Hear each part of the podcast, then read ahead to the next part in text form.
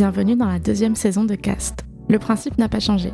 On reçoit toutes les semaines les personnalités qui font et défont la mode. Des talents, mais surtout des histoires de vie touchantes et inspirantes. Chacun leur tour, nos invités viennent nous raconter sans détour leur parcours, leur expérience et leur vision de l'industrie. C'est parti. I do not want to comment. Je me suis donné toutes les réponses dont j'avais besoin. Et la Fashion Week? Ils se mettent sur le trottoir, les fashion What are those? The It's fashion art. It is. Fashion is hard work, gritty, it's not glamorous. Okay, you know now les dés sont jetés. It's mean like uh, what can happen, you know? That's all. That's all. On reçoit aujourd'hui René Célestin, l'homme derrière les plus gros défilés de mode. Il revient sur les moments forts de sa carrière. Des années de débrouille lorsqu'il plonge dans le grand bain new-yorkais, à l'organisation de fêtes clandestines au fameux Pier 59. Puis de son retour à Paris et de la restructuration de son entreprise après la crise sanitaire. Bonjour René. Bonjour. Bonjour. Merci d'être avec nous. On est ravis de t'avoir aujourd'hui. Merci. Commencer la semaine avec toi. Oui, oui, par ce beau temps. Par le beau temps en Ouais. plus. Euh, bah écoute, on, on adorerait euh, entendre ton parcours. Donc, euh, d'où tu viens et d'où ça a commencé tout ça? Tout ça, euh, je ne sais pas très bien ce qu'on va mettre dans tout ça, mais euh, bah, d'où je viens, écoute, je suis né dans le Bordelais, dans une petite ville qui s'appelle Talence, euh, de deux parents bien français, euh, venu à Paris à l'âge de 3 ans. Donc on peut dire que je suis un Parisien, j'ai grandi ah, à par Paris. exemple, ok. Ouais, ouais. Euh, L'école, c'est comment Bon élève. Il y a deux teams ici la team mauvais élève, la team bon élève. Donc, de quel team Ah, moi j'ai eu deux phases. J'ai eu une phase euh, complètement inadaptée, Mhm. Euh, ça s'appelait pas encore des problèmes d'attention, mais je crois que j'avais ça, en fait. Euh, Ouais. Du mal à rester assis sur ma chaise et à rester concentré plus de deux minutes. Ceci dit, pas, euh, je, je connais pas mal de gamins, j'ai su- suivi ça avec beaucoup d'intérêt, ce genre de truc, mais euh, ceci dit, sans problème avéré. Mais enfin bon, j'étais pas un super élève. Et puis un beau jour, euh, fin de troisième, début de seconde, je me suis mis à décoller. Et puis alors là, euh, j'ai en- enclenché euh, maths physique euh, avec beaucoup de bonheur alors que c'était euh, Ah ouais. mon boulet total euh, et ce genre de choses. Donc euh, ouais, la terminale scientifique et puis ça, ça a plutôt pas mal marché ensuite. C'est marrant, c'est là où souvent les gens décrochent plutôt quand ils arrivent au lycée. Toi, ça a été l'inverse, quoi. Écoute, et en plus le souvenir est un petit peu flou. J'ai envie de créditer deux ou trois de mes professeurs, Ouais. Dont certaines des phrases euh, de l'époque résonnent encore dans ma tête. Ah. Euh, mais je crois aussi qu'il y a un truc tout bête chez les garçons en fait de, de maturité, de, de- d'é- d'éclosion quoi. Je sais pas, je sais pas comment dire. J'ai un fils, euh, lui-même a plein de potes. Enfin, je, je regarde des jeunes garçons et je me rends compte que bon- beaucoup ont un, un petit problème à se foutre dans le système scolaire euh, jusqu'à un certain âge au minimum. Ok. Ok, donc là, donc euh, bac, euh, mention, pas mention Euh, première mention, je sais plus laquelle Mhm. c'était. Faut pas un Ah, truc. ouais. euh, tu- T'éclates tout le monde. Et donc là, tu vas où? Je vais pas la ramener. Euh, écoute, là, j'ai fait un peu de science en fait. Je me suis essayé à la médecine, alors que par ailleurs, je faisais pas mal de bio, chimie, chimie organique et ce genre de trucs-là. Euh, ça m'a pas du tout réussi. J'ai réalisé bien plus tard pourquoi, mais en tout cas, sur le moment, c'était un peu. euh, J'étais en train de ramer vraiment un contre-courant. Euh, et en fait, j'ai toujours été doué d'un espèce de truc de beaucoup d'entre-gens, euh, de contact facile. euh, Mhm. et je me suis lancé dans les métiers, enfin dans une éducation des métiers de l'hospitalité en fait. Euh, Mm. Donc l'hôtelier, la restauration, euh, la gestion d'hôpitaux, euh, ce genre de choses, euh, qui m'a très bien réussi. Donc euh, j'ai Tu fait fais une école pour ça, genre. Lausanne ou un truc comme ça? C'est un truc qui allait, allait- bah, ça s'appelle toujours, je crois que ça s'appelle Savignac, du nom du village de Dordogne où cette école est posée, qui m'a amené euh, vers un master en fait, et que j'ai fini ensuite pour la dernière année euh, dans une université dans, l'État de New York qui s'appelle Cornell, en fait, Ah, super. que j'ai que j'ai vu de loin. euh, ça m'intéressait d'aller compléter et finir cette éducation aux États-Unis pour le- la culture en fait, hein, plus qu'autre chose Mhm. J'ai découvert euh, en y arrivant que c'est une école super. Non, non, Ouais, je c'est incroyable, quand même. ouais, ouais, ouais. C'est Donc, comment, euh, elle, comment elle s'opère la transition entre médecine et, euh, et hôtellerie? Bah, T'arrêtes tout et tu redémarres autre chose. je veux dire, c'est- en fait, c'est. Alors après, tu sais, tu peux, tu peux broder toutes les histoires Oui, du bien monde. sûr. Et- A posteriori, et- oui, toujours. on, on post-rationalise tout. Ceci dit, ça serait pas complètement dingue de dire. J'ai beaucoup de familles qui sont dans le, dans le soin d'une manière générale. Mhm. J'ai grandi euh, dans un environnement familial et culturel très très très porté sur l'autre. Mhm. On est des protestants, nous. Donc, euh, Ouais. ce genre-là de protestants, hein, tous. hein. Mais beaucoup de boulot caritatif, euh, des très jeunes gamins, euh, de l'entraide, des, des vestiaires pour gens à la rue, enfin, à n'en plus finir depuis très jeune. hein, dans le sillage de ma mère en permanence, enfin, ce genre Ouais. de truc.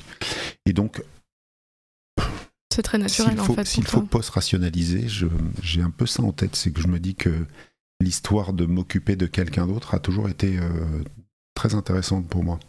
Et à vrai dire, les années venant et l'expérience se construisant, euh, j'ai assez rapidement compris que le mot bonheur, enfin si, en, en tout cas l'aspiration à une forme de bonheur est extrêmement liée à la quantité de temps qu'on passe à ne pas s'occuper de soi.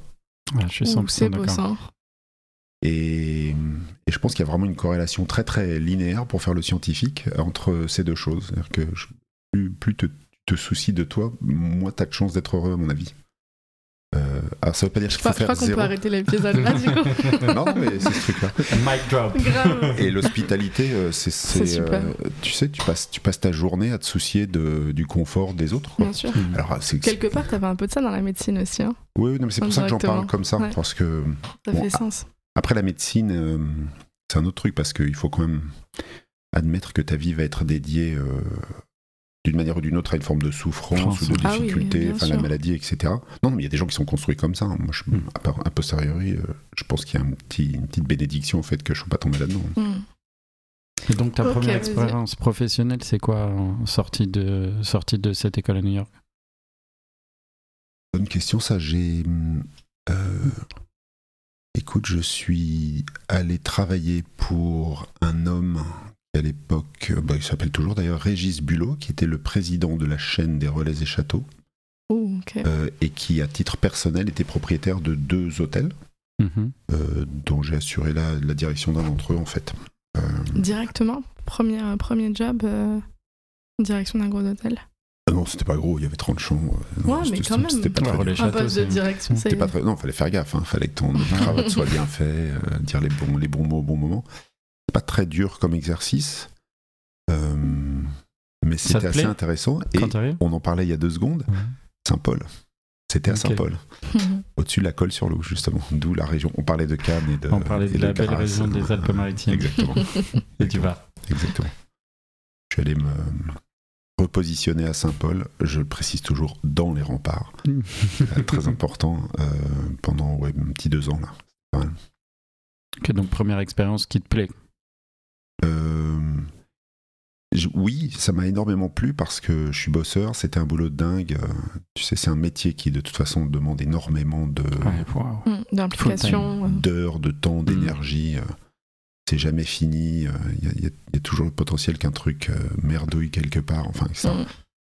Et puis, euh, dans, dans le contexte d'un établissement qui n'était pas très facile à gérer parce qu'en pleine transition de propriété, enfin tout un tas de choses. Donc c'était assez, c'était assez intéressant. ouais. Challengeant. Mm. Et tu te, tu te déracines de Paris, du coup, tu euh, t'es bossé dans le sud, t'es assez jeune à ce moment-là, du coup, non? Euh, oui, je devais avoir euh, 24, 23, 24. ouais, Mais tu te vois comme 23. ça. euh, Tu te vois bien euh, continuer comme ça, passer d'hôtel en hôtel, vivre cette, cette vie-là? Non. Alors ça, tu vois, ça, si je pouvais dire ça, euh, je ne pense pas que j'ai un, un plan, une sorte de master plan. euh. D'ailleurs, j'arrête pas d'embêter mes enfants pour qu'ils en aient un. Alors ça me fait rire de moi-même parce que c'est- pas. euh, Ils, ils rigolent eux, sachant très bien que moi je rigole. Enfin, c'est un jeu de miroir comme ça qui est sans fin. Mais euh, euh, non, non, non. Mais je me voyais très bien à ce moment-là pour cette expérience-là, apprendre ce que j'avais à apprendre à ce moment-là. Je, tu sais, enfin, je sais pas ce que vous faisiez vous à 23 ans, mais je sais pas si vous dérouliez un truc extrêmement J'étais en studio tous les jours, Oui, matin au soir. Est-ce que tu savais à 10 ans euh, ce que tu allais faire ah, Toi, peut-être 15 que ans. tu savais, ouais. Moi, 14 ans, ouais. 14 ans, j'étais en studio, j'ai dit c'est ça que je veux que ma vie, ça soit ça toujours de ma vie. Heureusement, ça n'a pas été ça cool. toujours. Ah oui, c'est ça. Ouais, Ouais. Ouais, non, moi, j'ai mis un point d'honneur à ne jamais avoir de plan. Ah oui.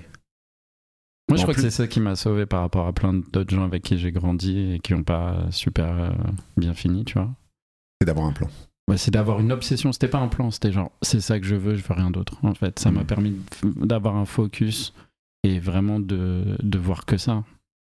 Alors la question du focus, elle est très intéressante, ouais. Mais euh, tu viens de le dire, c'est peut-être pas un plan, un focus en fait, c'est c'est deux Non, choses non, différentes, ouais. mais c'est ouais, très intéressant. Bon voilà, donc oui, je me retrouve à Saint-Paul, euh, dans un village qui doit faire euh, l'hiver euh, 500 habitants. Non, mais je veux dire, c'est c'est un- pas grand-chose. En Mhm. même temps, euh, très très beau, situé Ah dans ouais. un coin paradisiaque. euh, L'hiver à Saint-Paul, c'est calme. ouais, c'est ça. ouais. mais c'est beau. Un petit coup de moto, et enfin, j'étais en moto à l'époque, euh, tu, tu vois des coins fantastiques. Ah, c'est euh, super. tu, tu montes, euh, je sais pas, euh, à Monaco en deux secondes, euh, S-Village, enfin tous ces coins-là. Puis j'étais gamin, hein. enfin, c'était c'était Mm. super, quoi. Je kiffe. Euh, ouais, ouais, exactement. Et là, c'est quoi l'expérience d'après, du coup Tu rebondis. Bah alors après, euh, après, je me rends compte que je suis peut-être pas fait pour rester coincé dans un hôtel entre des murs pour, pour le restant de mes jours. Euh, je commence un peu à me chauffer avec mon boss euh, qui euh, mélangeait famille et business euh, d'une manière assez allègre. Et moi, j'avais pas hyper envie de gérer la famille, en fait. Ouais. Mhm. ou en tout cas ce qui en découlait. Euh, très gentiment, lui me dit euh, Bon, je vais peut-être retourner à Paris, en fait, euh, ça me semble plus intéressant. Qu'est-ce que vous voulez faire?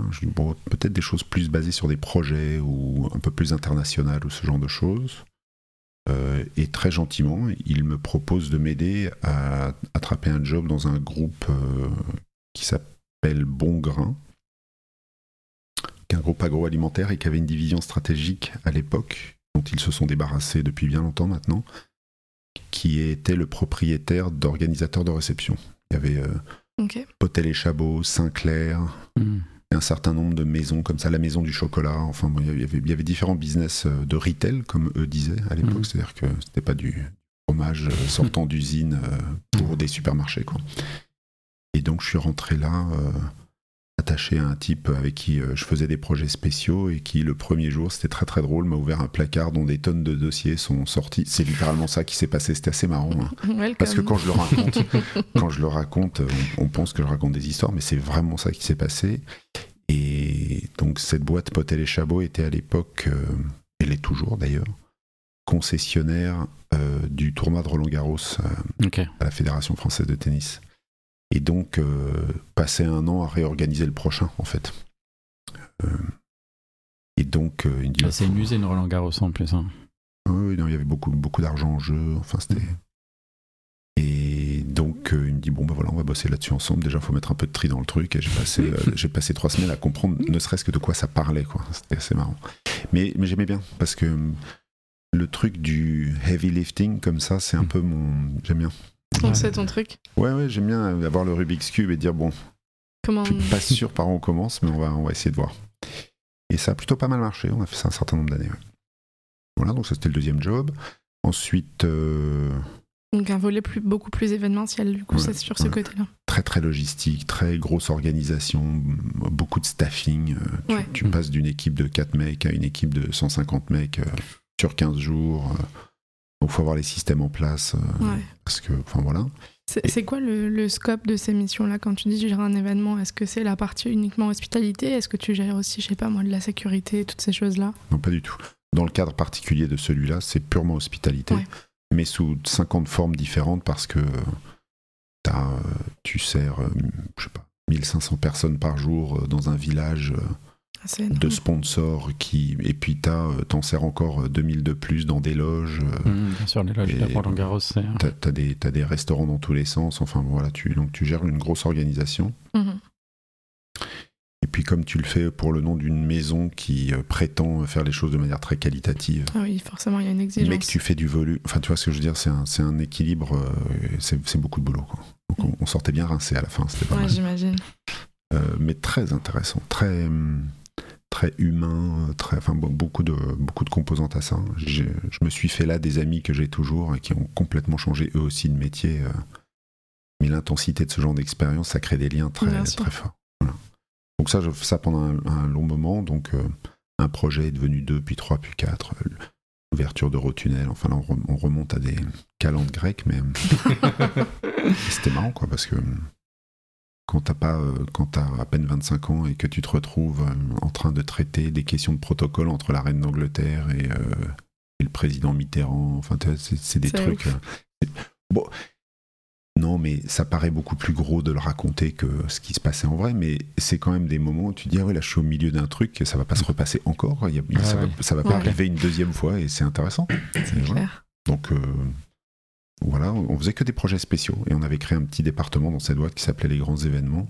Mhm. On rigolait bien, hein, on, on- on avait repeint notre propre bureau le week-end sans demander l'autorisation, dans des couleurs pas du tout autorisées dans la charte graphique. Enfin, on faisait, on faisait des trucs comme ça. Donc, euh, on menaçait de se faire virer tous les, tous les trois mois et puis en fait, on nous gardait, mais on faisait des trucs assez jolis.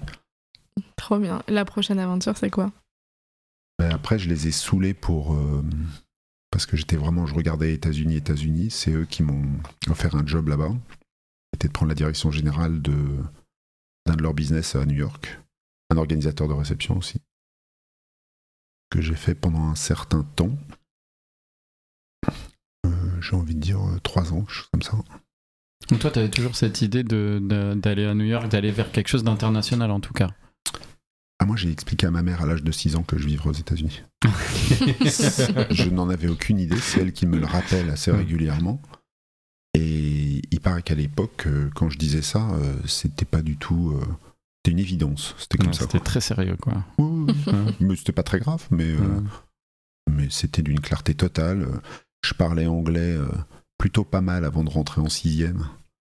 Ah Alors ouais, que, alors, alors mes deux parents sont ultra franco-français, euh, aucun rapport avec ça, enfin, etc. Donc, euh, passer mes journées à raconter des, des, des âneries du genre euh, ma mère est américaine, enfin des trucs comme ça. Et Comment t'apprends Tu te souviens? Bah ouais, je lisais tout ce que je pouvais, tout le temps. Au début, je comprenais pas grand-chose, et puis petit à petit. euh, Mais tu vois, à la, à la force du biceps, quoi, c'est-à-dire que tu, tu- tu lis, tu lis, tu lis, Ah et, ouais, puis, et tu sais pas vraiment pourquoi. Et puis au bout d'un moment, ça commence à faire un peu sens, et puis. euh, j'ai saoulé tous mes oncles que- qui partaient en voyage pour leur demander de me ramener des disques dans, dans lesquels il y avait des paroles. Ouais, ouais, que je passais mes journées à écouter les chansons et de disséquer les mots, etc., de, de voir lequel tombait où. Ah ouais, là, il a dit ça, alors ça veut dire quoi, le dictionnaire, machin, paf, paf. Enfin, tu Ouais. vois, c'est comme ça. Ah ouais, laborieux. Ouais, ouais, ouais. ouais. Ah, ouais. C'est la bonne ça. école pour bien apprendre.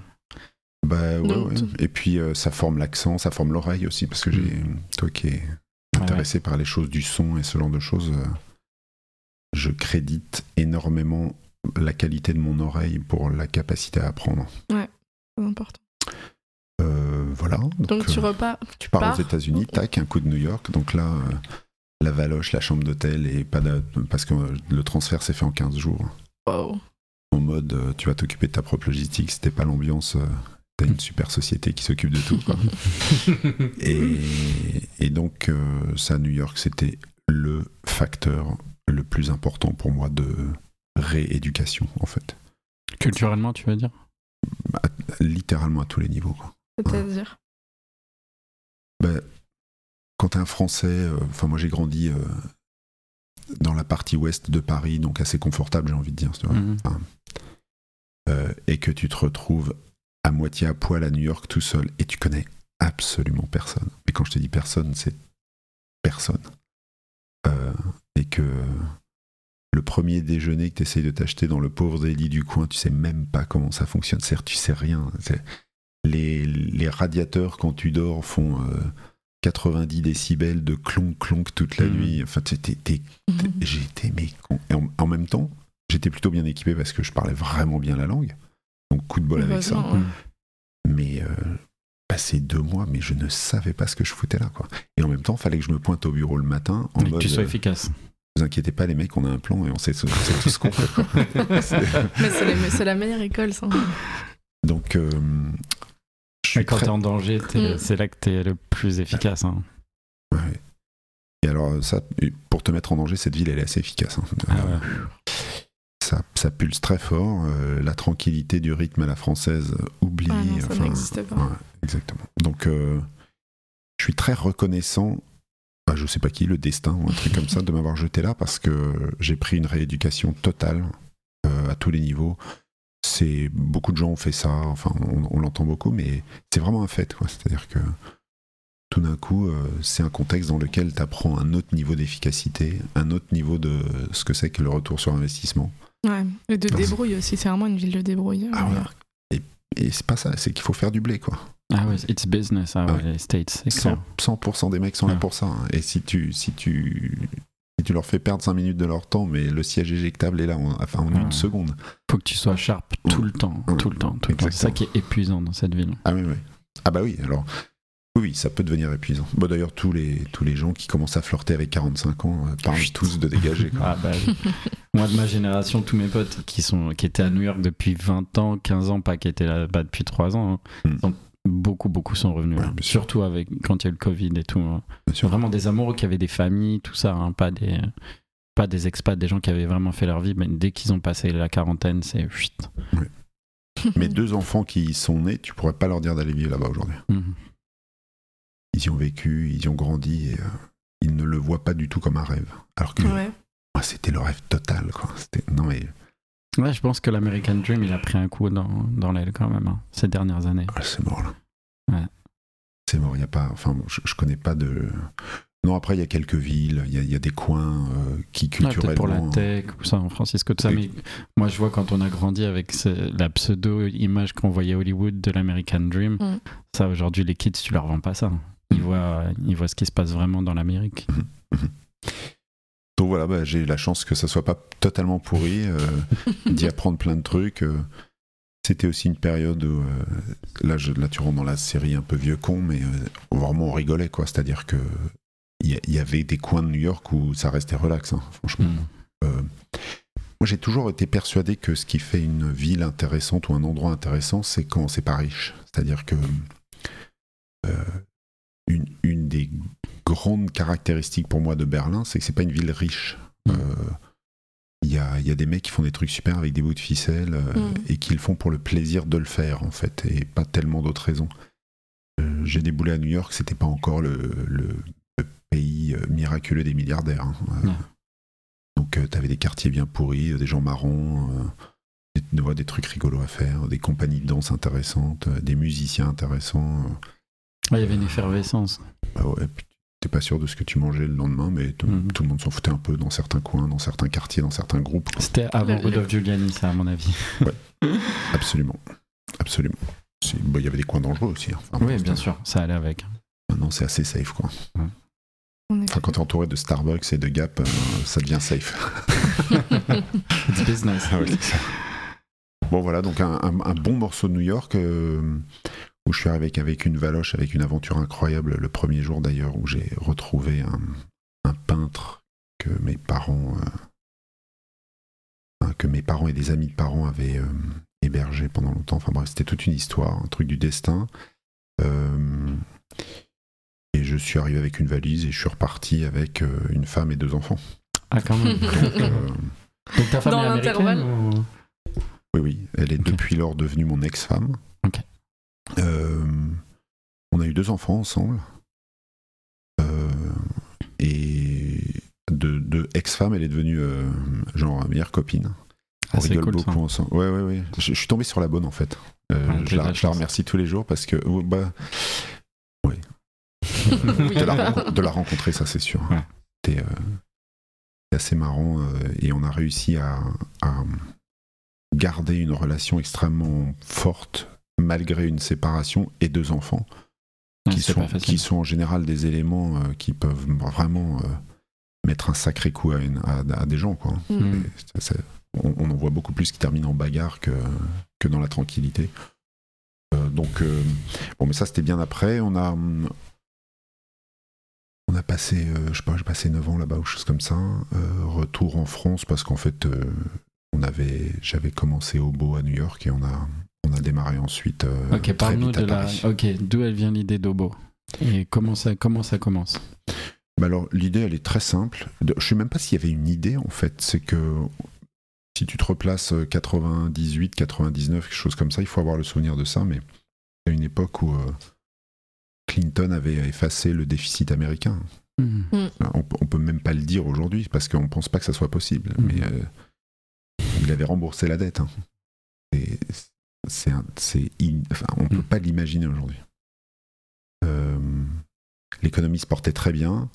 Euh, les, ce qui allait devenir par la suite les grands groupes de luxe euh, qui ne l'étaient pas encore tout à fait, se bagarraient les uns contre les autres pour la plus belle campagne de pub, les événements les plus qui bastonnent le plus et ce genre de choses. Donc en fait la demande était énorme.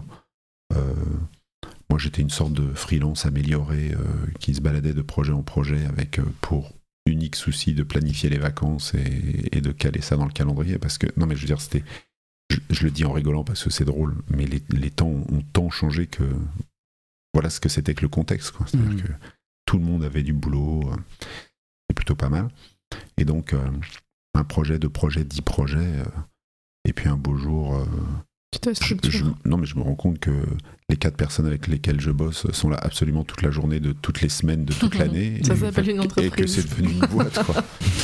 Euh, modeste, de, de petite taille et tout ce que tu veux, très sélective aussi. Donc, ça, dès le départ, tu te dis que tu vas être sur des projets très sélectifs? Non, non, c'est parce que j'étais vraiment calé dans ce truc euh, du luxe. euh, Mhm. avec euh, cette étiquette sur laquelle j'ai beaucoup capitalisé à l'époque, qui était que j'étais le français sympa de New York. Mhm. Si, si tu demandes à un Américain, euh, j'ai une grosse anecdote là-dessus, mais euh, je dis toujours, euh, les Américains pensent que tout le monde entier déteste les Français, Mhm. et ils n'ont pas tort, mais on pourra en parler plus tard. Mais euh, moi, je passais ma journée à New York à me dire, Ah, mais t'es français, c'est dingue, t'es tellement poli et sympa. Donc, euh, C'est vrai que longtemps, on a eu, on a eu cette, euh, Ouais. cette réputation d'être horrible à l'étranger. ouais, Une- snob, hautain. Mais je euh, crois que toujours. hein. Ouais, toujours peut-être. ouais. Il y a plein- il y, a plein de gens, qui, sans avoir jamais rencontré un Français, qui pensent que les Français sont des gens absolument imbuvables. Ouais. Euh, Mais Mm. bon, enfin, mon- moi, à titre perso, je m'en rends compte. hein, les pires touristes, quand je suis en vacances, c'est les Français, toujours, systématiquement. Ou il fait trop chaud, il fait trop froid, ou alors c'est ah, c'est jamais bon. C'est pas au niveau, c'est pas ce que bon. j'attendais. Ouais. c'est trop long, oui, mais pourquoi? Mais là, là, là, ça va pas.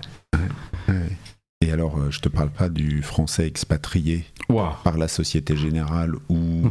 ou je sais pas. Je- non, mais tu vois ce que je veux dire La grosse boîte qui arrive avec son container organisé par sa boîte euh, qui vit dans l'Upper East Side, euh, qui amène ses enfants au lycée français tous les jours et euh, dont la femme, euh, six ans plus tard, a toujours pas appris un mot d'anglais.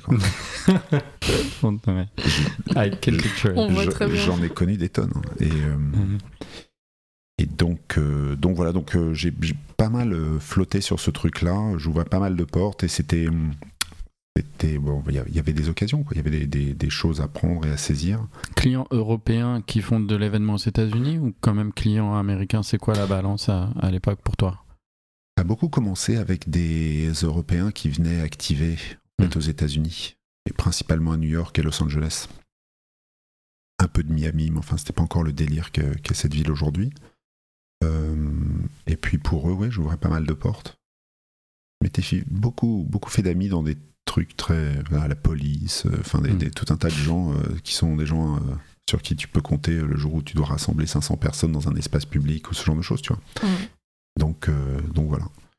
Et donc, euh, on a démarré ça comme ça, euh, plutôt à la bricole dans un placard à balai, et puis de plus en plus, euh, 10 mètres carrés de plus et 10 mètres carrés de plus, et maintenant c'est devenu vraiment un bureau. Il y a des gens qui y travaillent. Mon comptable me dit, faut quand même arrêter de déconner sur tes comptes chèques perso parce que un jour, non mais un jour il y a un mec qui va se casser la gueule d'une échelle, il va te prendre ta maison et tout quoi, parce qu'aux États-Unis les, les Ah, ça rigole pas, responsabilités rigolent pas du tout. Et puis voilà, et puis le- là où c'est vraiment devenu très très sérieux, c'est qu'en fait, euh, alors ça c'est la partie rigolote de l'histoire. Je sais pas combien de temps on a pour rester là-dessus, mais euh, On a tout le temps, t'inquiète. On a en fait euh, à force de bon maintenant j'ai des enfants, enfin ça devient ça. Et donc le deuxième était en route. Et j'avais un délire qui maintenant est devenu un lieu commun total, mais j'explorais le, le- le fin fond de Brooklyn, que je trouvais toujours très rigolo parce que il y avait là à l'époque euh, euh, Park, Flatbush, euh, sûr. euh, Red Hook et tous ces coins-là, là, euh, une expression de l'âme new-yorkaise euh, qui était de l'ordre d'un film de Scorsese euh, ou de je sais pas quoi, un truc dans le genre, qui, qui me plaisait beaucoup. Parce que j'ai- enfin, j'ai toujours été. Je, je voulais pas un morceau de France, enfin, tu vois, ça, ça m'intéressait pas. Donc, euh, je regardais ça, et puis un beau jour, euh, je tombe sur euh, la rue de mes rêves, qui est tu sais, la petite maison, le micro-jardin, euh, Un brick house. le... Non, non, pas du tout, le, Ah. le truc quasi colonial, mais un peu ouvrier, si tu veux, comme ça. Et ouais, c'est- 100% de la rue était black, en plus. Mhm. Il y avait des musiques d'enfer qui sortaient des maisons le dimanche, enfin et tout, c'était assez marrant. J'arrêtais pas d'aller me balader là-bas. Un beau jour, je trouve la maison de mes rêves là-dedans, super. On fait une offre, elle est acceptée, etc. etc. Tout ça pour dire Mhm. que euh, un beau jour, je suis convoqué à ce qui, s- enfin, à ce qui s'appelait à l'époque le Gucci Group, euh, qui m'explique que euh, ils sont en train d'acheter Saint-Laurent en fait, totalement ultra confidentiel et qu'il y a un défilé en cours de planification. Là, je pense qu'on est en juillet 2000 ou quelque chose comme ça, mais que les choses n'avancent pas comme Mm. ils le souhaiteraient parce qu'évidemment, dans une phase de rachat, il y a des, il y a des conflits avec des employés, Bien sûr. des choses Mm. comme ça, et les dossiers avancent pas, ils savent pas très bien. Eux, Ils sont tankés aux États-Unis, ils n'ont pas les nouvelles euh, du Mm. front, quoi. Et ils me demandent une mission euh, pour aller voir ce qui s'y passe. J'y pars en mode euh, je vais y aller 15 jours et puis je vais essayer de dégrossir un peu. Donc je me fais tous les rendez-vous. Je me fais insulter par tout le monde d'ailleurs. C'était l'américain qui déboule euh, envoyé par euh, Big Brother, quoi. Ouais. Euh, et pour aller très très vite, en fait, ce dont je me rends compte, c'est que ils sont dans une situation où il est fort probable, puisqu'on est en juillet, qu'ils n'arrivent pas à défiler en donc début octobre. Mhm. Tom Ford à l'époque, très très ambitieux dans ses plans et, et dans ce qu'il a- il voulait dérouler là pour cette marque. Au sommet d'une espèce de vague euh, de succès qui était celle de Gucci auparavant, donc euh, ils se sentaient tous très forts en fait. Ouais. Et euh, moi je leur dis ça, je leur dis je pense que c'est mort, vous, a- vous Mm. allez pas y arriver. Ouh, bah, T'arrives avec la bonne nouvelle. Et je leur dis, d'ailleurs, dans 3-4 jours, ma mission arrive à son terme, il faut que je retourne à la maison, etc. etc. Ok, on va réfléchir. Il me rappelle le lendemain, il me dit, alors, on- je leur avais tout mis par écrit, enfin, le truc Mm. était assez structuré. C'est le business background un peu où euh, tu, sais, tu rends, ton, tu rends ta copie, copie, ouais. euh, qui va bien de A à Z comme il faut, enfin, etc. Et ils disent, bah, c'est super, on a bien réfléchi, et du coup, euh, bon, on voudrait que tu t'en occupes. Et, et moi, je leur dis, c'est totalement impossible. Je viens d'acheter une maison, euh, ma femme va accoucher, moi, il faut que je rentre, quoi. C'est Mm. c'est injouable. Et une fois, deux fois, trois fois, et cinq échanges plus tard, ils m'ont convaincu, quoi, de Mm. rester. C'est le chiffre qui convainc. En C'est le- honnêteté, en toute honnêteté. T'as pas le chiffre, t'as pas, t'as pas le début de la conversation. Ouais, bien sûr. Mais le chiffre est pas toute la conversation, en fait. Quelle, euh, quelle responsabilité de file, pourquoi faire, euh, quels moyens tu vas avoir pour dérouler. euh, parce que là, tu rentres dans une espèce de phase de commando complètement débile où tu vas. Mm. Et C'est les Neville Seals de la fashion. là. il y a- il y a- non, mais il y a un peu de ça, hein, c'est Mm. assez marrant. Et puis à une époque très différente aussi. Donc on fait ça. euh, J'ai passé les trois dernières nuits avant ce défilé unique qu'on a fait cette saison-là à dormir sur mon bureau. euh, je pense que j'ai topé ce défilé euh, dans les mêmes fringues que j'étais euh, au début de la semaine. Non, mais je veux dire, c'était un- un- une arrache totale, quoi. Mais plutôt bien passé, visiblement convaincu, et donc là, on, on démarre ça. Et ça, ça devient le bureau parisien, en fait, qui démarre avec un client. Pas des moindres. Bah, c'est le- l'extraordinaire euh, pied d'appel que tu prends, c'est-à-dire que t'arrives pas avec euh, tes crayons en train d'essayer d'aller euh, convaincre quelqu'un. Quoi. C'est un luxe énorme, ça.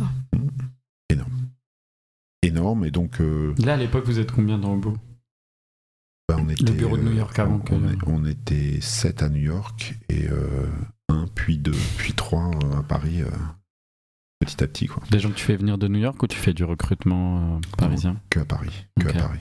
Avec, euh, on n'avait pas de bureau, donc notre premier bureau, c'était un Algeco dans les jardins du musée Rodin, où se montait le défilé. Ok.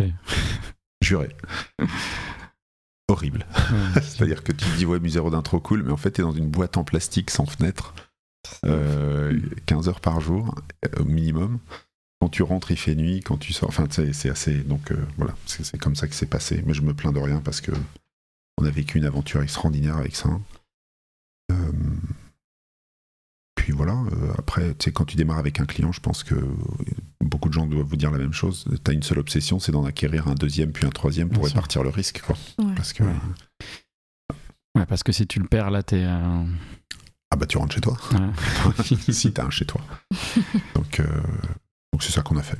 Et petit à petit, euh, ça a pris du temps hein, parce que on a, nous on était, quand on est arrivé à Paris, on était le challenger, c'est-à-dire on était, je, crois- je- quelque part philosophiquement et, et je sais pas comment dire en termes d'énergie, on l'est toujours un peu. si. Ah ouais. Encore même à, à ton niveau, tu tu, tu te Alors quand je dis ça, positionnes toujours comme un challenger. ben, quand je dis ça, on me répond souvent, euh, c'est plus ta psychologie que les faits. Mhm. Hmm. et j'accepte le, le retour euh, de- d'envoyeur euh, à l'envoyeur de, de ça. hein. Euh, pourquoi pas Mais aussi le bon ça on va en parler plus tard, mais le, le challenger parce que nous déjà très tôt dès le démarrage il y avait des choses qu'on voulait pas faire ou des, des manières de se comporter qu'on voulait pas adopter. Enfin tout, tout un tas Tu veux de dire trucs. des, certaines trucs de la mode, certaines attitudes? De cette industrie Je, Ouais, je- je comprends pas ce que tu veux dire. par Parfois des trucs tout bêtes, tu sais, euh, la manière de mener un casting, euh, euh, la manière de s'exprimer avec une jeune fille qui a Ouais, 17 ans et qui Mmh. déboule, je sais Ouais, pas ouais. où, On est d'accord. la manière de faire faire certaines heures à certains gens dans certaines Mmh. positions. des trucs à la con, quoi. Enfin, des, trucs de la vie de tous les jours. Mais. Qui sont pas monnaie courante dans cette industrie, hein, qu'on soit très clair. on a perdu des clients, nous, hein, parce qu'on Ouais, refusait certains trucs. hein. Mais euh, bon, là encore, background, éducation. euh,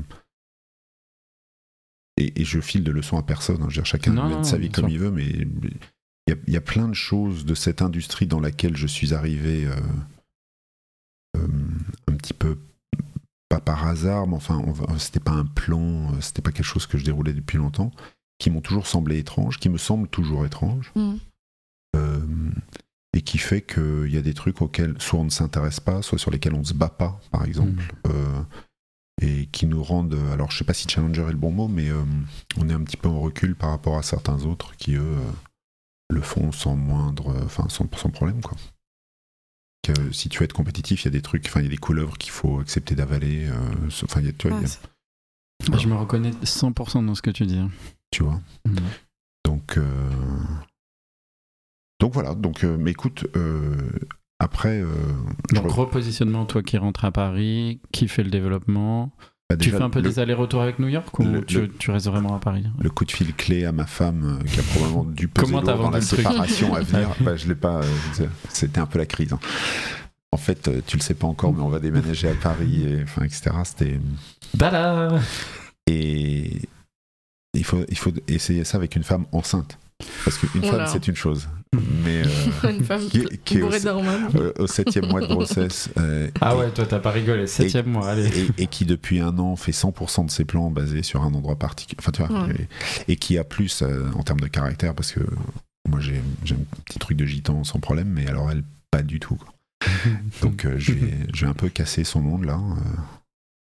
Une fois qu'elle a compris qu'on n'allait pas, que c'était pas vraiment négociable et que, enfin, etc., elle, est- elle s'est mise dans le truc, mais euh, ça a été un moment. Donc je, je rigole toujours là-dessus. Elle et moi en rigolant encore Mhm. énormément parce que euh, c'était un moment, quoi, un moment clé.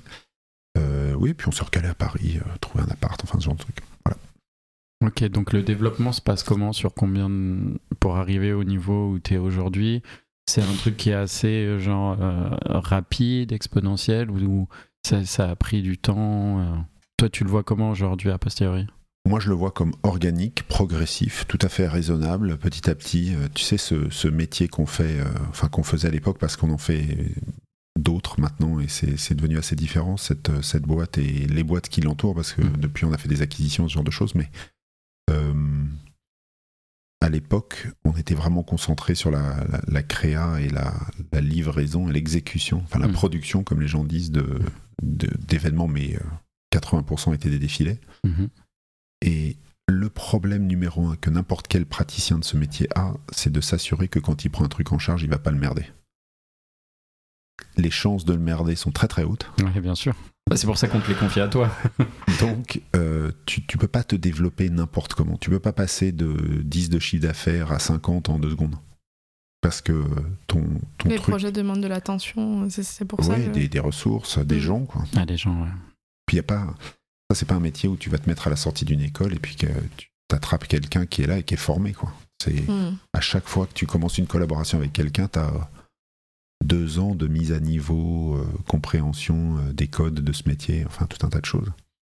Et puis en plus dans une époque où euh, le, le comment dire l'hystérie générale avec les, les médias euh, se fait, euh, de plus en plus, moi je me suis rendu compte par exemple d'un truc très très vite, c'est que un jeune qui est fasciné par euh, ce que moi j'appelle de l'entertainment en fait, parce que une énorme composante de la mode c'est de l'entertainment pur. Mhm. Pour quand il rentre chez des gens comme nous, il rentre probablement ou peut-être pour des mauvaises raisons, en Mhm. pensant que sa vie euh, va devenir un- hyper glamour. Et non, Moi, j'ai mes potes, ils pensent la même chose. hein.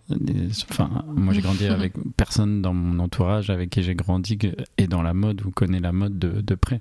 Ils disent toujours Ah ouais, mais quelle vie de rêve. Tu vois des mannequins tous les jours. Moi, c'est ce qu'on me dit. Tu vois des mannequins tous les jours. Mm. Je dis, ouais, mais non, je vois Excel, mes mails et j'ai des clients au téléphone. C'est ça ma vie. Et quand tu vois le mannequin, euh, la chance qu'elle soit de mauvaise humeur et Ah. fatiguée est assez haute. Elle n'est pas du tout finie d'être maquillée, donc euh, c'est pas du tout l'idée que tu t'en fais. Enfin, etc. Ouais, bien sûr. Alors, cette petite anecdote là-dessus, moi, j'ai moi, euh, mon père qui était dans l'imprimerie industrielle, lui, alors absolument rien à voir, Mhm. euh, a passé sa vie entière à me dire Je n'ai aucune idée de ce que tu fais. Ah, Bonjour, bien, ça. je- ouais, bah, mon père, c'est pareil. Mon père, ma mère, les deux, t'inquiète. Ils comprennent pas. Ah. Moi, j'ai abandonné de leur expliquer. J'ai essayé à quelques reprises. Ils savent qu'il y a des mannequins dans l'équation, c'est tout ce qu'ils savent après le reste. hein. Peut-être toujours les questions clés, mais ça sert à quelque chose ce métier? Ah. Moi, je leur dis que ça sert à rien comme ça. Exactement. donc, euh, donc voilà. Donc euh, oui, oui, après, donc assez organique. Euh, puis après, euh, si tu regardes ça en timeline jusqu'à Mhm. aujourd'hui, il y, a des- il y a un peu des événements clés. C'est quoi les Ouais, justement? Bah, moi, je considère que de 2000 à 2006, euh, on, on grandit tranquillement, un client après un client après un client. Euh, 2006, on, on convainc Victoria's Secret de s'appuyer sur nous. Quand tu dis on, con- on convainc, c'est-à-dire? Bah, on arrive toujours en challenger. On Avec va faire notre proposition. présent- On vient, on vient faire notre présent. Non, ils nous demandent de venir leur présenter nos capabilities, comme Mhm. ils disent. Euh, donc, euh, on prépare notre dossier. On est trop surexcité. euh, euh, L'avion jusqu'à Columbus, Ohio, euh, où, était, où était leur siège, Wow. enfin, etc. Et puis on sort du rendez-vous avec eux. Ils disent impossible. Vous avez, vous avez pas, vous avez pas les Non. épaules. C'est pas pour vous. euh, Ah ouais? vous, vous êtes. Tu vois l'histoire du Challenger? Ouais. Et nous, on est 100% persuadés qu'on est, on est les Mais pourtant, bons. vous faites Saint-Laurent, enfin, Bah vous ouais, faites des trucs qui sont compliqué. énormes en Europe, qui sont plus gros même. Peut-être moins entertainment, Je mais peux qui sont. je peux t'assurer que la, la presse, je l'ai déroulée avec beaucoup d'énergie. Et je me rends compte qu'en fait, ils en voulaient pas vraiment de changer de, De prestataire. de, ouais, de boîte, enfin, etc. Euh, C'était Et- plus un truc de boîte, genre euh, un petit peu de voir des concurrents, mais pas spécialement une envie. C'était ouais, alors. Les raisons pour lesquelles ils voulaient changer restent classified. Mais, mais en tout cas, il voulait changer. Il y avait des gens dans l'équipe qui poussaient pour qu'il change, d'autres qui poussaient pour ne pas changer, enfin ce genre de choses. Donc en fait, tu sais, comme c'est souvent le cas dans les boîtes qui sont publiques ou cotées, ils ont des obligations de comparaison, ce genre de choses. Donc euh, tu viens, tu présentes ton dossier. En fait, tu te rends compte assez vite, même au cours de la présentation, que tu as la moitié des mecs dans la pièce qui n'ont pas du tout envie que tu sois là et qui ne veulent pas en parler, enfin, etc. Bon, bref. Donc, le, le truc se finit. Moi, je suis en train d'attendre l'avion de retour. Et je suis assez reconnaissant parce qu'ils nous ont dit euh, c'est mort. Ça le fera Ça jamais. etc., etc. Et les collaborateurs d'Obo n'en peuvent plus d'entendre cette histoire, mais pourtant elle est 100% vraie. À la cafette du siège social de cette boîte, le décideur numéro un, qui était le CMO à l'époque, passe se chercher, je sais pas quoi, un café, enfin bon, bref, me retrouve là. Ah, salut, c'est sympa, merci beaucoup d'être venu de si loin, etc. Non, on est vraiment sensible à ça. Et ça te gêne, je m'assois et on discute. Il s'assoit.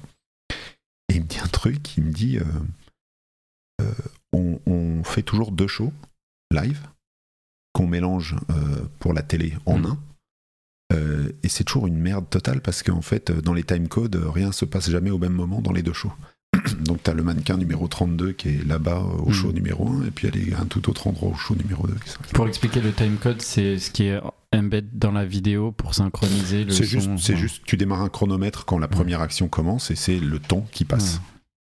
Donc, à, je te dis n'importe quoi, 12 minutes et 38 secondes, le mannequin numéro 32 est euh, dans le fond de scène Mhm. au show numéro 1 et elle est au bout du runway.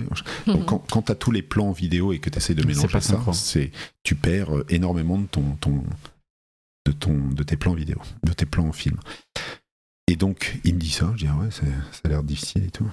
Et puis je, je réfléchis et je me dis mais en fait, moi je, je- ça, ça doit très facilement se résoudre, je pense, ce truc-là. Et, et là commence avec lui une conversation sur le thème T'as jamais fait ça de ta vie, ça fait 15 ans qu'on fait ça, tu sais pas de quoi tu parles. Et moi je suis là, ouais, ouais, non, ça je sais.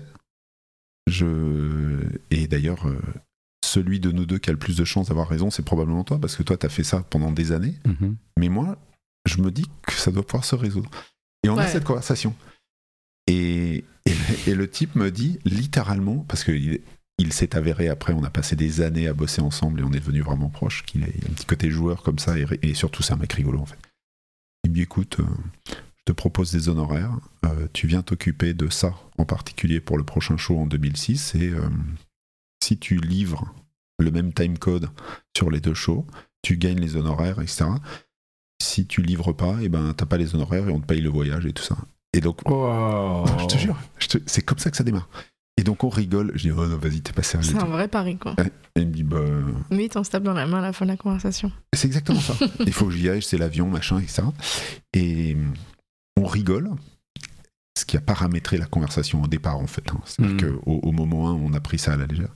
Et voilà. Et donc euh, euh, je lui dis ok c'est quand le show ça, quand, quand ça se passe? Il me dit novembre Los Angeles. Moi je regarde le calendrier, je me dis bon novembre Los Angeles, il y a pire honnêtement, franchement. euh, les- les- toutes les Fashion Week sont finies, enfin Mm. bon, il y, a- il y a un peu de temps. Et on a fait ça. Et en fait, euh, on, a, on a livré sur la promesse. Euh, Donc t'as réussi à faire que les filles soient Bah au même ouais. endroit au même moment. ah mais surtout, on a fermé le rideau de fin du deuxième show, euh, je m'en souviendrai toujours parce que c'était 37 minutes et 42 secondes, 0-0, Mhm. deux fois. Wow. Wow. Et... et le mec était juste derrière moi parce qu'il ne pouvait pas le croire. Qu'au fur et à mesure que le deuxième show se déroulait et qu'il voyait les trucs s'enchaîner exactement, Il commence à, à sortir le chéquier. il, il disait, mais, zones. il disait, mais quelle est cette euh, sorcellerie euh, qui se passe là qu'on n'a pas ça? Et il était monté avec nous dans la, dans la régie générale en fait. Et, quand ce truc-là s'est fini, je me suis retourné, je lui ai tapé dans la main, je lui ai dit bah. C'est voilà. Where's my check?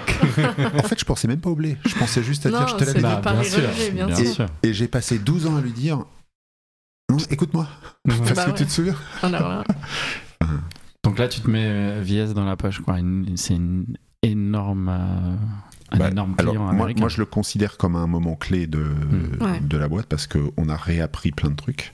Déjà, on travaillait pour la télé, c'était plus du tout la même chose. mm, Euh, pour un séquençage et un editing très très intense, Mhm. euh, sur des actions euh, de caméra regardées par euh, 16 et 18 caméras à tout moment. Euh, et puis de la des, synchro- intervenants, des intervenants aussi, parce qu'il y a tous les, les chanteurs qui Exactement. arrivent en même temps que tu défiles. Enfin, Exactement. ça n'existe pas dans un autre show, à ce que je sache. Non, quoi. à l'époque, ça n'existait pas dans un show. Ça... Et puis surtout fait avec euh, un objectif de très très grande précision, en fait, pour permettre au moment de l'édit et de, et de la manière de, de montage du show qui passe ensuite à l'antenne, d'avoir euh, un maximum de choses utilisables, de tout caler dans les mêmes temps, enfin, etc. etc.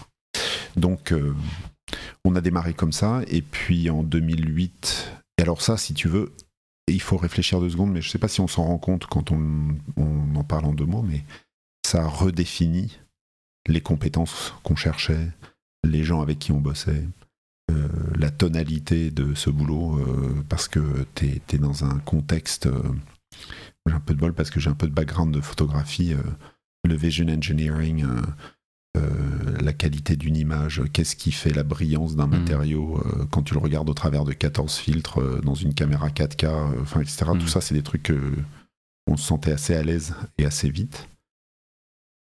Et donc ça, ça a changé notre boîte en fait, tout bêtement. Parce qu'en plus, euh, c'était d'année en année. Donc tu avais T'as 12, du recurring, 12 mois de boulot. euh, euh, pas trop de problèmes budgétaires. Donc euh, en fait, euh, trouver des solutions en permanence et ce genre de choses. Donc ça, ça a changé euh, le truc. Donc là, tu es dans une boîte qui a combien d'employés à cette époque-là? Alors à l'époque, on devait être euh, 18 ou 19 à New York et on était une douzaine à Paris. Ok. Voilà. Sachant que tu as fondé ça tout seul ou alors les quatre premiers dont tu parlais au départ, vous vous êtes associés, comment tu as géré ce côté-là? Non, ça c'est venu après en fait. Euh, au début c'était seul, enfin avec un associé euh, Mm. minoritaire euh, qui, une fois que je suis parti à Paris, s'est occupé du, bureau du à bureau de New York. Voilà, donc 2006, j'ai envie de dire ça, les choses tournaient. On le savait pas encore au moment, mais. Et puis c'était marrant parce que j'avais appelé l'équipe en disant bon bah c'est mort, ça à rien, on, on sera pas retenu. Et puis après j'arrive, je dis bah en fait, en fait il y en a trois ou quatre qui vont m'accompagner parce qu'on doit, livrer un truc assez précis.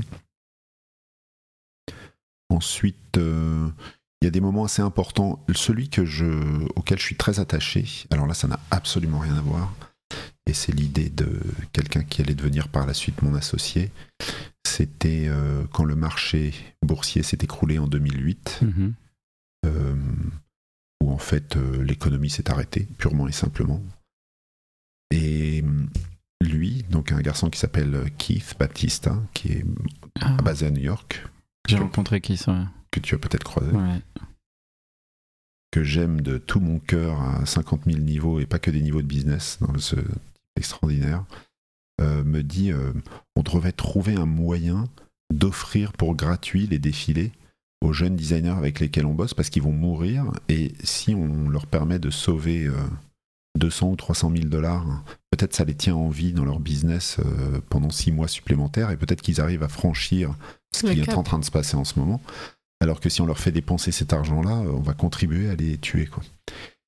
L'idée la plus contre-intuitive euh, que tu peux imaginer, parce que quand l'économie s'arrête, tu regardes les comptes de ta propre boîte et tu dis, ouais, c'est vraiment chaud, quoi. On va... Nous-mêmes, on Mhm. est en danger. Quoi. Et lui, il arrive et il dit, non, non, ce qu'il faut qu'on fasse, c'est un acte de générosité absolue. Et, que...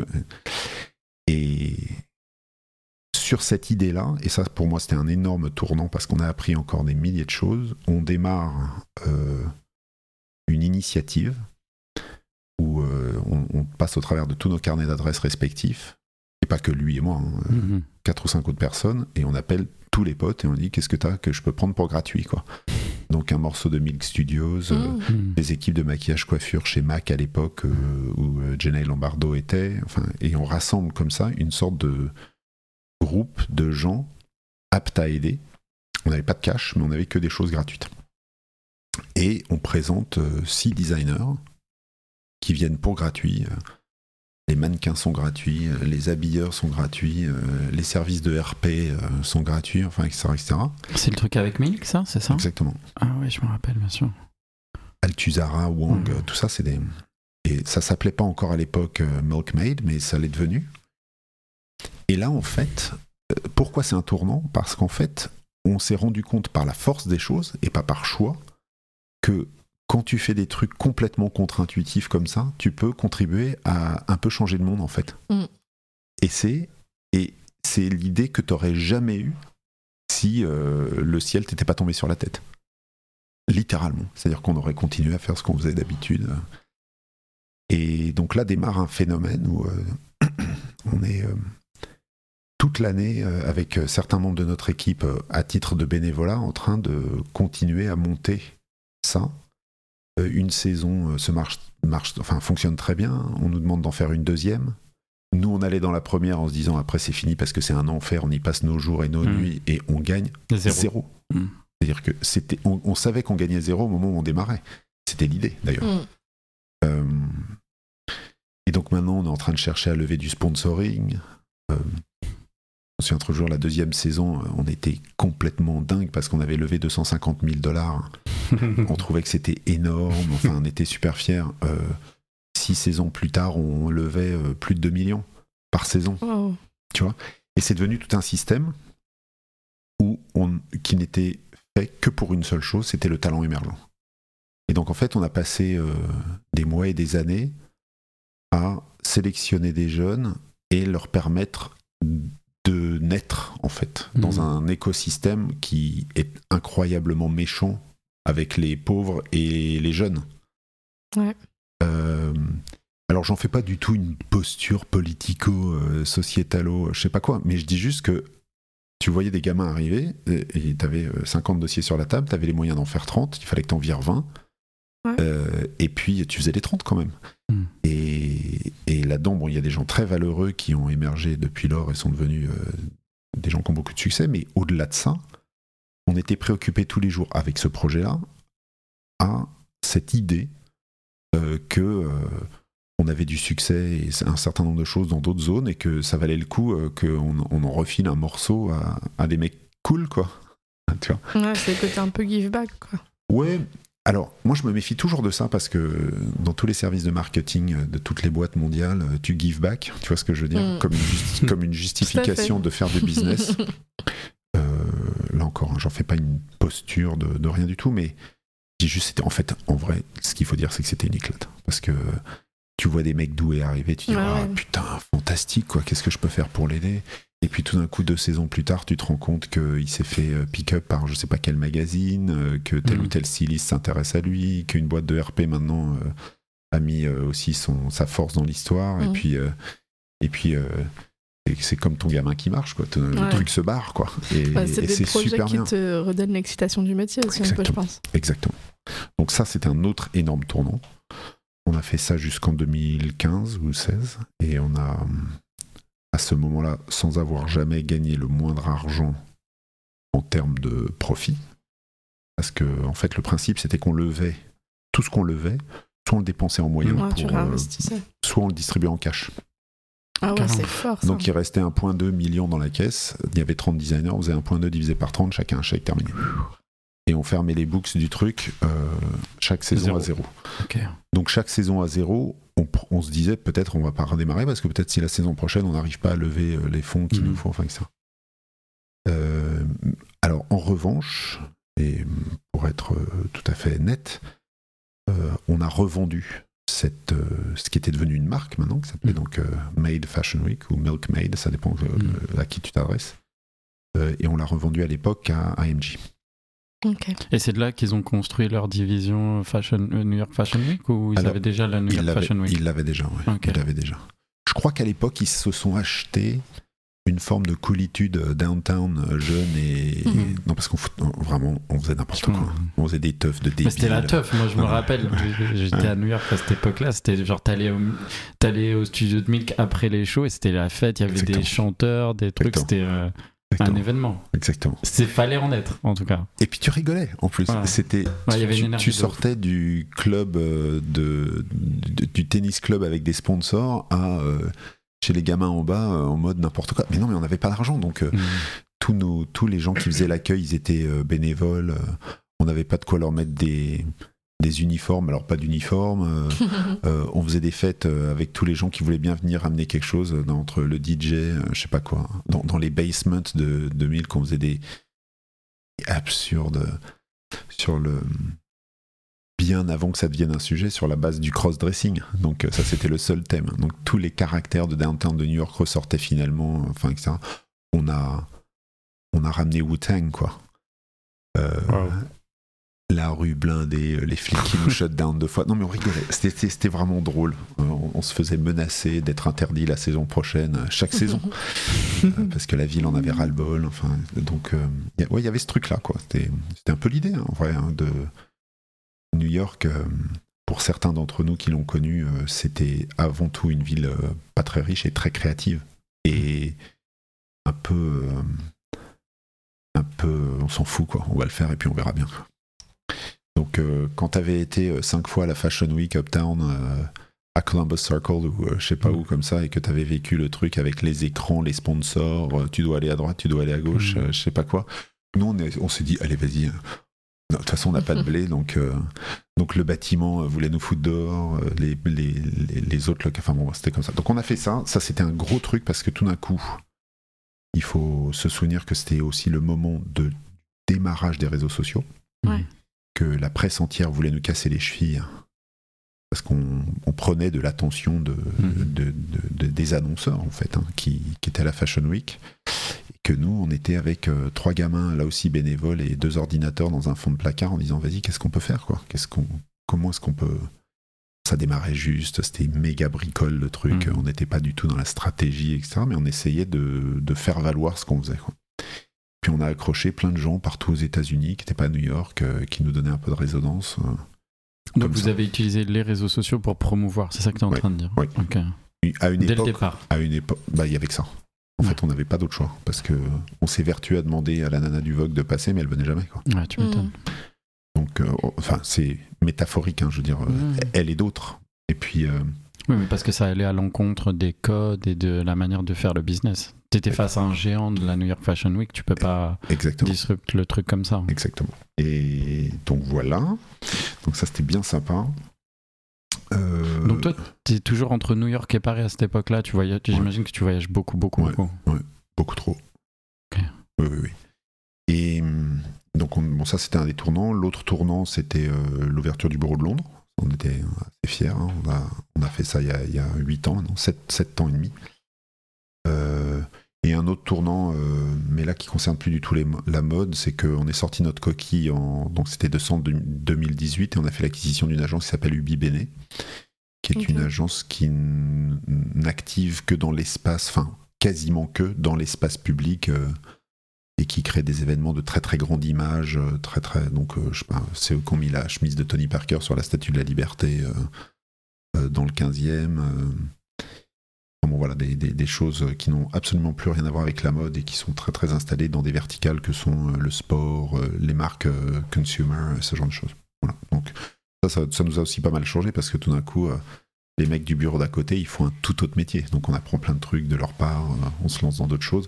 Et c'est avec eux qu'on a développé le premier défilé L'Oréal dans l'espace public, Mm. Hmm. dit démocratique, euh, qui donc à l'époque s'était tenu euh, pendant la fermeture des Champs-Élysées, au milieu des Champs-Élysées. Vous aviez mis les chaises, tout ça je Exactement. rappelle. Ouais. Ouais. Le, Exactement. le rapprochement, il se passe comment là Avec Ubi Bene Super bien. Euh, là encore, une de ces choses que tu n'aurais jamais réfléchi euh, dans ton bureau au calme si tu étais riche, mais on a pris le Covid en pleine face, euh, comme toutes les agences qui font du contenu et de l'événementiel. hein. Mm. Et puis, euh, on se pensait euh, à l'aise et riche, et puis en fait, on n'était pas tant que ça. Et donc, euh, tout d'un coup, et euh, on a, on a cherché à voir ce qu'on pouvait économiser en moyens. avoir deux bureaux plutôt qu'un, ça me semblait la bonne chose. Et puis, euh, par la force des choses, on se met à côté les uns des autres, et en fait, on se rend compte que on fait le même boulot, juste pas du tout dans la même zone. Et on a le même esprit, et on s'entend très très bien. Enfin, ça, donc, euh, ça se passe, à vrai dire, très bien, et en réalité, même de mieux en mieux. On a, on a mis en route euh, là depuis six mois tout un tas de dynamiques de mutualisation sur certains projets, enfin tout un tas de trucs et Ouais. on, est, on est assez content. On regarde d'autres acquisitions d'ailleurs en ce moment. Justement, comment, celle-là, elle arrive comment?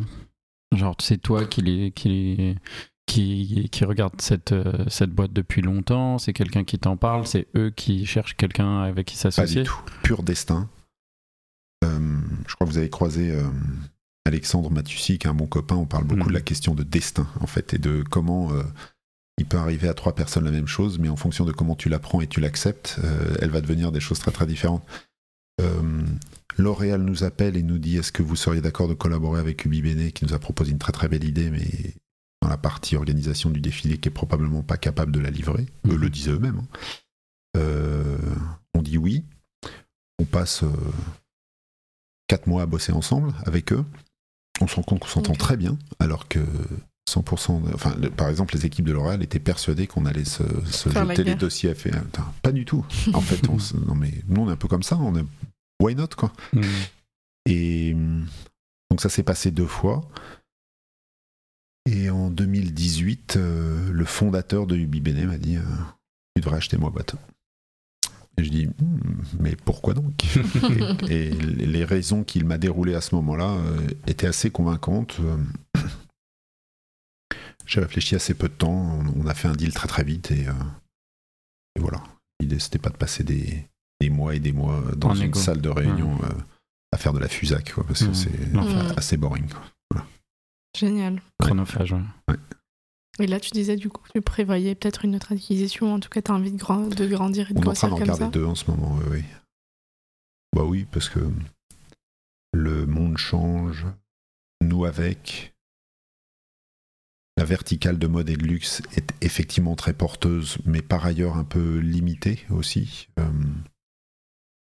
la logique de rentrer dans Ubi Bene, c'était. euh, complètement idiot de le dire comme ça, hein, ça fait vraiment une phrase toute. Non, mais je veux dire, il faut le dire quand même parce que c'est un peu ça. C'est-à-dire que. euh, l'idée, c'est de descendre dans la rue, quoi. Hmm. Avec cette Plus sur, acquisition. sur le terrain, plus sur. euh, Et de faire des choses plus engagées peut-être ou pas forcément? Soit plus engagé, soit plus énorme, ou plus proche du So- consommateur soit final. plus grand euh, public. Parce Avec que, plus d'impact en tout cas. Voilà, exactement. Parce qu'on reste dans une niche quand même. Même si tu fais des énormes événements pour des maisons de luxe, ça reste quand même une certaine niche. Oui, alors, moi, j'ai pas du tout un point de vue euh, de jugement là-dessus. C'est-à-dire que quand on dit plus engagé, je pense pas que il y en ait qui le soient moins et d'autres plus. Je dis juste que c'est une manière de communiquer et d'activer qui est très très différente. Quand tu t'adresses à du grand public euh, qui est, euh, j'en sais rien moi, fan de running par exemple, Mhm. tu ne vas pas du tout employer le même langage et les mêmes techniques que quand tu le fais pour euh, 500 mecs de la presse de mode, quoi, euh, qui viennent voir un défilé. C'est deux, c'est deux choses. C'est ça qui m'intéresse, en Mhm. fait. C'est ça dont je parle. Euh, Est-ce que l'un est meilleur que l'autre in Non, non, c'est pas, pas, pas là où je voulais en venir. Mais, mais dans, dans les deux cas, c'est intéressant. En particulier quand tu commences à rentrer dans des euh, industries transverses que sont euh, cosmétiques, ce genre de choses, qui a des, des gros. euh, qui est appuyé sur des choses très grand public aussi. Bien sûr. Et puis un autre truc, alors après dans la série, euh, tu sais, on parlait médecine puis hospitalité, ce genre de choses. Une- Il y a beaucoup de choses qui me frappent, moi, dans le- ce que les gens appellent la mode, et- et que je mets toujours entre guillemets, parce qu'en même temps, on sait ce que ça veut dire, mais en même temps, c'est pas très bien ce que ça veut dire. Non, mais c'est vrai, c'est un espèce de truc un peu fantomatique et. Mhm. et mais euh, un truc qui m'a toujours surpris, moi, c'est euh, de me retrouver dans des réunions de travail où on parle de plein de trucs, sauf du consommateur final. Et ça, j'ai toujours été scié de ce truc-là. C'est-à-dire Mhm. que lui, ah, alors sans parler de certaines de ces réunions, où on le regarde de haut et on le prend pour un con, c'est-à-dire que ou on l'apprend pour une conne. Mhm. Mais c'est-à-dire que euh, à la fin, tout ce qu'on fait, tous là, hein, autour de la table Mhm. et plein d'autres, si t'as pas quelqu'un qui se pointe dans Et la cachette. boutique et cachette, bien sûr. tu l'as fait, mais pour rien, quoi. C'est sûr. Donc, tu sais, le truc un petit peu pragmatique du mec qui a été élevé à la. Ça, c'est un peu américain, du coup. À, à s'occuper des clients, quoi. Mhm. Mais, euh, mais Parce que c'est un peu un gros mot hein, dans certaines réuni- réunions de parler du client final qui va acheter ton rouge à lèvres ou euh, ton Ah ouais vêtement. Ouais. En PPM, c'est pas. de- ouais. Moi, je c'est suis pas pas, de ça dont on parle. d'accord. Ah ouais?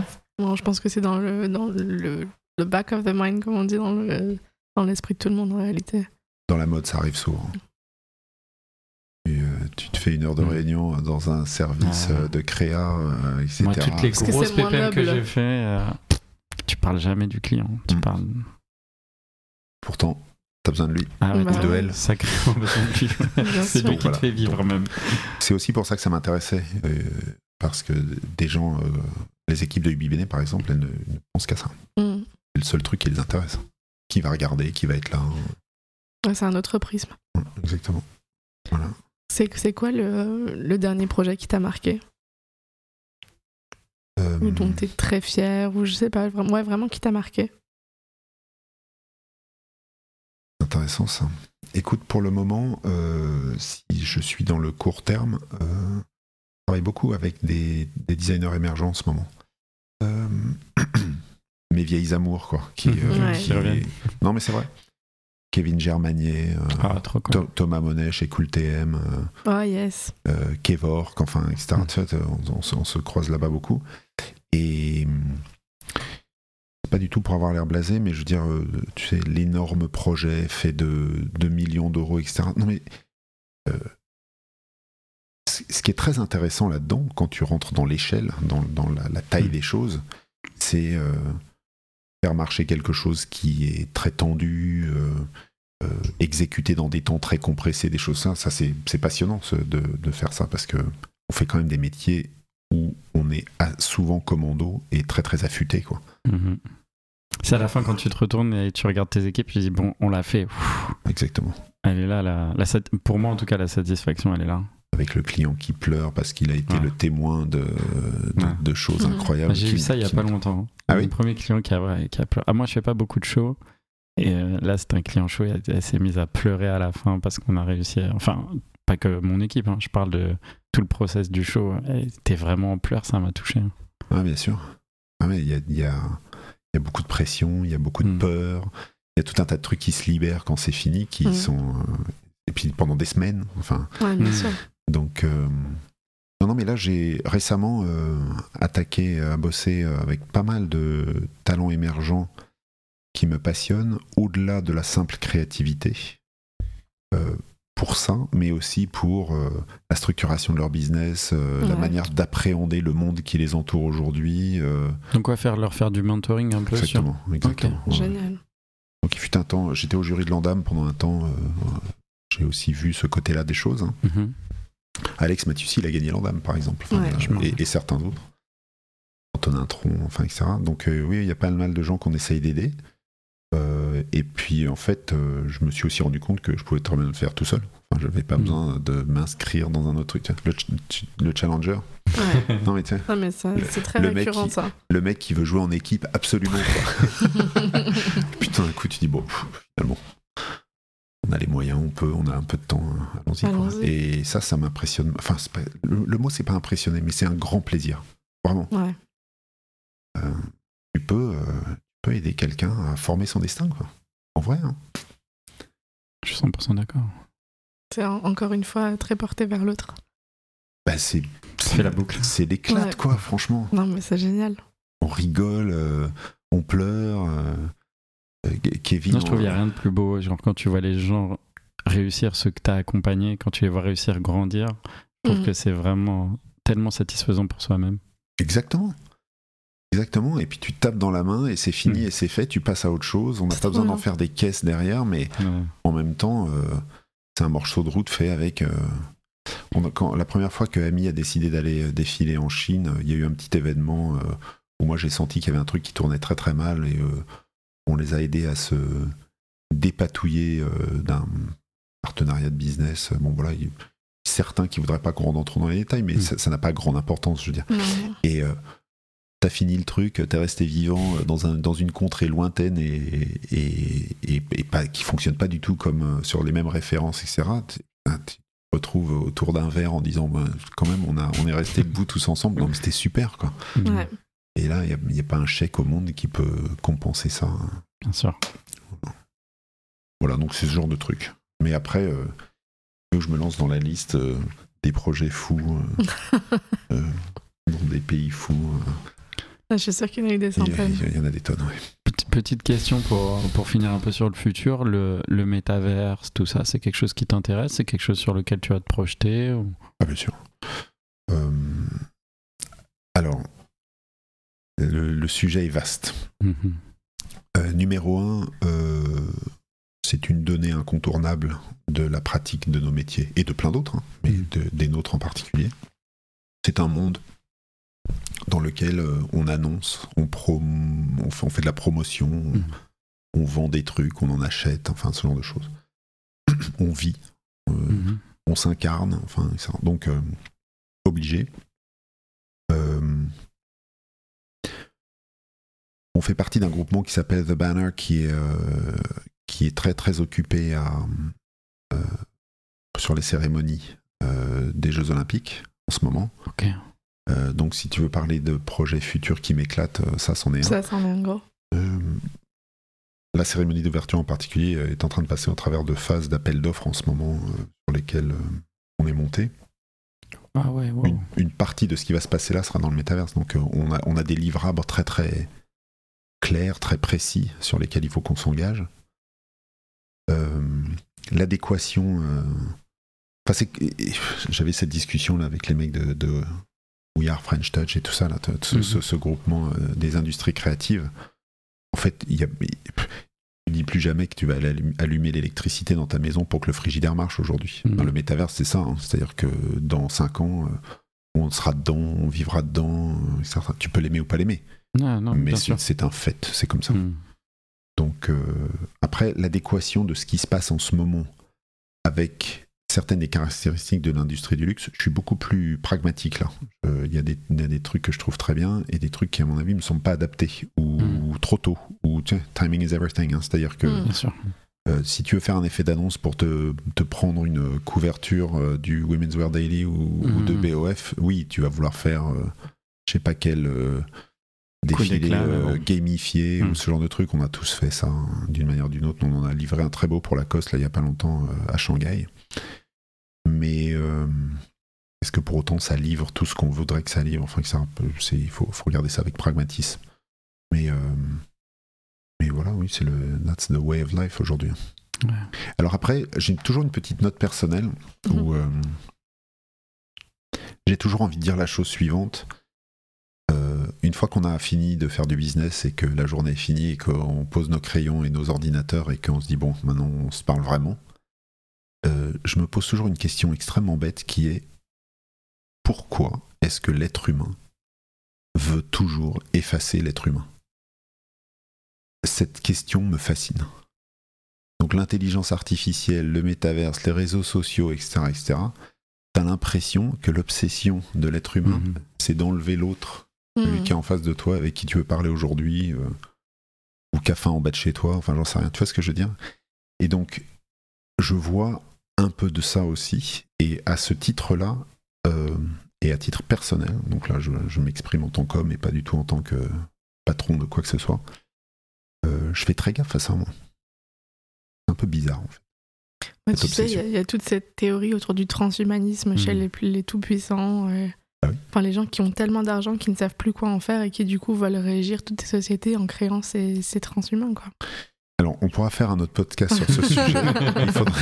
Non, non, mais Non, mais c'est un, c'est un sujet d'étude pour moi, ça. Ouais. Ça fait Ah des années que je me documente là-dessus et il y a des tonnes de choses à dire.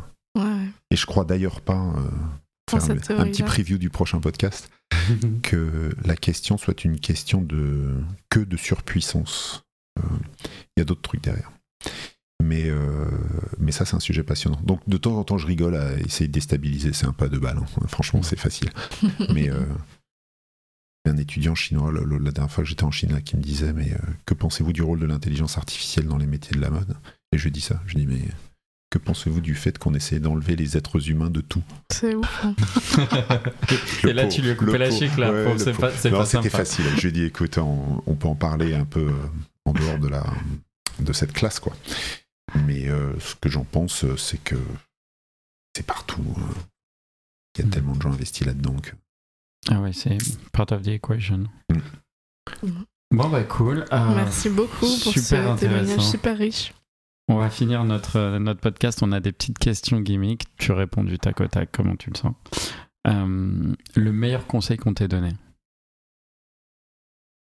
Le meilleur conseil qu'on m'ait donné, euh, arrête de réfléchir. Oh. Est-ce que tu as un talent caché? Ah bah faut le donner. c'est pas juste. euh, Ça, c'est mon grand jeu. Oui, non. Est-ce que je- euh, j'ai un talent caché? Oui. Euh, je suis un, un diplomate euh, capable de résoudre des guerres avant qu'elles n'éclatent. Et personne ne le sait. Ah. Et ça me va très Wow. bien. Non, non, mais je. C'est mon talent caché. Ah, c'est des- c'est- Tu, tu me jettes Super quelque spy. part. Et Tu vas résoudre les conflits quand tu vas m'enlever de, ce- cet tensions endroit, quand tu vas m'enlever de cet endroit, tout sera beaucoup plus équilibré. Oh. Un gros, gros talent, ça. Ah, je sais pas, mais Ah oui, c'est bon, bah je sais oui. pas, je suis né comme ça. Ça, donc, C'est euh, un bon talent. Ouais. Euh, Est-ce que tu as un guilty pleasure? Et lequel? Je vais te dire oui. Guilty pleasure, moi j'ai zéro guilt de rien du tout, jamais. Donc, euh, je sais pas. Ouais, j'ai Mm. plein de pleasures, mais j'en Ok, ai bah pas de alors c'est quoi guilty. ton pleasure qui est, euh, qui est Euh, complètement assumé du coup? Euh, les très beaux voyages. Ouais. Franchement, là, il n'y a pas de limite, quoi. Non, mais c'est vrai. Dire, Mm. des- Je suis assez d'accord. Après, euh, certains coûtent très très cher, Mm. d'autres très peu cher, mais euh, tu peux, je peux déconnecter de la planète pendant un mois et ne pas me soucier de qui est mort derrière moi si je suis dans un. Tu vois, ça, c'est. Bon. génial. Ok. Est-ce qu'il y a un compte Instagram que tu as envie de pousser, qui te plaît particulièrement, que tu consultes souvent? No Eloquence Comment? No Eloquence? Ou, Ouais. ou- oui, oui, j'ai, euh, Instagram me fait marrer, moi, en fait. Je- je- je- j'y cherche des gens qui ont, euh, comment dire, une forme d'irrévérence. Hmm. Et certains le font avec pas mal de talent. No Eloquence me fait pas mal marrer, Ouais. quoi. Mais alors, euh, je sais pas qui va écouter ça, mais ne pensez pas que ça va transformer votre vie hein, du tout. hein. Mais un petit moment de, un petit moment de détente. légèreté, un moment, ouais, c'est ça exactement. Ok, c'est quoi l'emoji que tu utilises le plus? Euh, J'utilise celui qui a les yeux ouverts en grand, tu sais, qui fait un peu surprise comme ça. Je sais pas comment il s'appelle. Il a un nom d'ailleurs? Non, je sais pas. Nous, on les, on les fait décrire, les gens euh, picture. Tu sais, c'est celui qui a la tête complètement éclatée ouais. comme ça et qui dit euh, Je peux pas croire ce que je viens d'entendre ou voir ou ce genre de choses. Ok. Et est-ce qu'il y a une tendance mode que t'as jamais compris? Un truc qu'on te verra jamais faire ou que tu trouves particulièrement euh, insupportable? Insupportable? ah non, non, non, non, au contraire. Moi j'aime bien l'extraversion, donc euh, ça me fait plutôt marrer. J'aime bien être surpris, j'aime bien, tu vois, pas voir venir le truc, euh, etc. Quand le grunge est arrivé, tu le voyais pas venir, quoi. Va. honnêtement. hein. Euh, Enfin, non, non, non, j'adore, au contraire. Non, le truc qui m'énerve, c'est les mecs qui pensent qu'ils sont des designers de mode et qui n'ont jamais fait une fringue de leur vie et ça se voit. Alors ça, ça me gonfle un peu, quoi. Pour, pour dire tout à fait la vérité, c'est. Euh, bon, J'ai gardé une certaine forme de respect pour quelqu'un vois, qui sait euh, ce dont il parle, quoi. J'ai eu Une discussion avec euh, quelqu'un de très haut placé euh, dans le département de talent acquisition d'un Mm. très gros groupe qui me disait euh, Je pense que cette euh, époque commence à être euh, révolue maintenant. Le- la DA pure, Ouais, qui ne sait pas vêtement. euh, Mm. à viser d'influence et de rien d'autre. Mm. Euh, ouais, ouais, donc, euh, non, non, non, mais je sais pas, je suis en train de me refaire, là, j'essaie de me refaire 40 ans de mode en voyant tout ce qui a émergé. À un moment, il n'y a rien qui m'a pas supporté, enfin, je pas, pas de problème avec ça. Ouais, peut-être que Paris Hilton et Juicy Couture, euh, Ah. ensemble, c'était. Ça revient, Ça ça, fait un revient. gros gros comeback. C'est le gros comeback des années Ouais. 2000. Là, Bon, donc, ça, euh, je, ça, je suis pas sûr que ce soit nécessaire, mais bon, Ok, merci beaucoup. à toi, je t'en prie. Merci René. Et à toi aussi, merci beaucoup.